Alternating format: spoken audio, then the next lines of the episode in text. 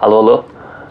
Minha rotina hoje é muito simples. É, eu acordo, basicamente faço tudo que eu tenho que fazer em casa.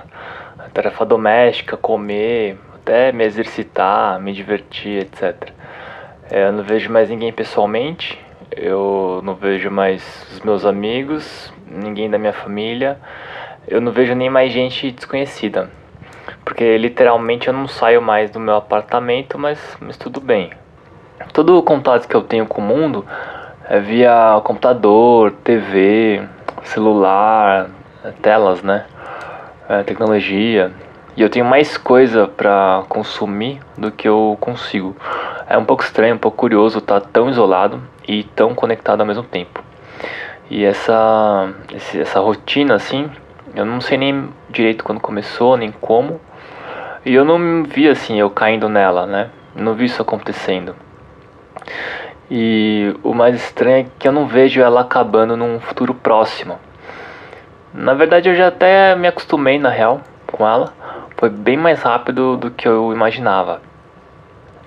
Eu perdi um pouco já a conta dos dias. Eu acho que eu tô nessa situação faz mais ou menos faz uns faz uns sete anos. Essa não é uma ficção futura sobre alguém e sobre o isolamento do coronavírus. Essa é uma história de um hikikomori. Não sei se eu pronunciei certo aqui, Hikikomori é um termo de origem japonesa que fala sobre um comportamento de extremo isolamento doméstico. E esse é o assunto de hoje: tecnologia e isolamento. Eu sou Alexandre Sato e você está no Radar 82. A gente recebe cada vez mais um fluxo interminável de e-mails, postagens, tweets, curtidas, comentários, memes, propaganda, notícia, foto, imagem que mantém a gente constantemente conectado e constantemente conectada. Mas no Japão, segundo números oficiais, um pouco mais de mil pessoas, não, meio milhão de pessoas vivem como hikikomori. É gente pra caramba. Os hikikomori são geralmente jovens entre 13 e 39 anos que se retiram completamente da sociedade para evitar o contato com outras pessoas. Esse fenômeno não tem uma causa específica. Vários estudos mostram que ele pode estar relacionado a muitos fatores, tipo normas sociais rígidas, expectativas da família, vergonha, e esses fatores fazem da sociedade japonesa um campo fértil para sentimentos de inadequação e um desejo de auto-isolamento. Esse fenômeno, apesar de ter surgido ou ter sido reconhecido primeiro no Japão, ele também acontece na Coreia do Sul, Hong Kong, Estados Unidos, Itália, Espanha e França. E claro, se discutem os papéis de tecnologias como a internet e mídias sociais nesse fenômeno. Alguns pesquisadores acham que a nossa capacidade crescente de comprar, se divertir e se socializar sem interações com o mundo real, né, tipo o mundo offline, podem contribuir para esse isolamento social. E tem uns aí que vão até mais longe, argumentando que esse isolamento pode ser um efeito colateral de um mundo hiperconectado, hipersaturado de fluxo de informação e hiperestimulante. Mas muitos hikikomori são usuários hardcore meu, da internet. E alguns pesquisadores acham que a World Wide Web pode ser inclusive uma ferramenta de ressocialização dessas pessoas. Ou seja, o papel da tecnologia nisso tudo tá confuso. De todos os desdobramentos dessas histórias dos hikikomori, a que eu mais gostei foi a de uma mulher que trabalhava na tentativa de ressocializar os hikikomori. A Yako Oguri é o nome dela. E uma das primeiras tentativas de contato que ela usava era passar carta ou recadinhos escritos à mão por debaixo da porta para dentro do quarto ou do cômodo da pessoa reclusa.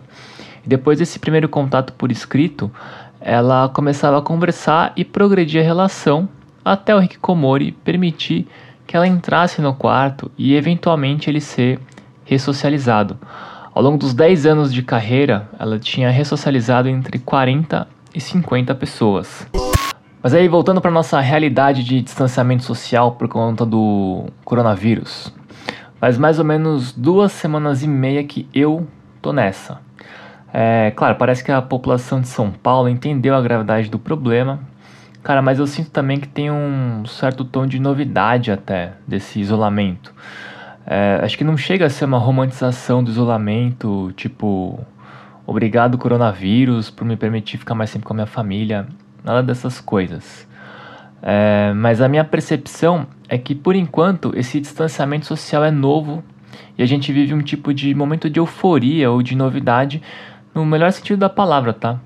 Uma vontade de se reconectar, se reinventar através da tecnologia, se reconectar com as outras pessoas via live Claro, eu tô falando de quem tem o privilégio, né, de ficar em casa. Parece até que a gente está encarando com certo otimismo e leveza as reuniões online de trabalho e lazer, as tais das calls, almoço e cerveja na frente do computador, jogos online e lives, lives e lives, muitas lives, infinitas lives. Tô com medo de abrir o meu armário e encontrar uma live lá dentro. É, eu também vejo as empresas se mobilizando nesse contexto tanto os pequenos produtores se ajudando e recebendo ajuda, eu acho isso demais, vamos comprar do pequeno, mas também empresas gigantes liberando várias ferramentas para se trabalhar e se comunicar à distância. É, plataforma de ensino com curso, diversos cursos, curso com desconto, curso para você acompanhante, curso de graça, curso para você cursar melhor esse nosso outro curso, pré-curso do curso e dali podcast sobre dicas de home office. É, fora isso, tem um monte de canal de entretenimento que liberou geral o pacote pago, liberou os conteúdos, tirou paywall, liberou o programa antigo, programa novo, programa que ainda nem saiu. De repente é tanta coisa para ver, para ler, para aprender, para reaprender, para se adaptar, que me dá vontade de sair fora dessas reconexões todas e ir lá pra rua onde não tem ninguém. E sem querer ser pessimista, mas eu fico pensando que foram só quase duas semanas e ainda está rolando uma adaptação e um tom de novidade do isolamento. Mas e quando a poeira baixar? Isso não for mais novidade e a solidão de fato bater. Como as conexões via tecnologia podem de fato nos acolher? Quem que vai passar as cartinhas por debaixo da nossa porta?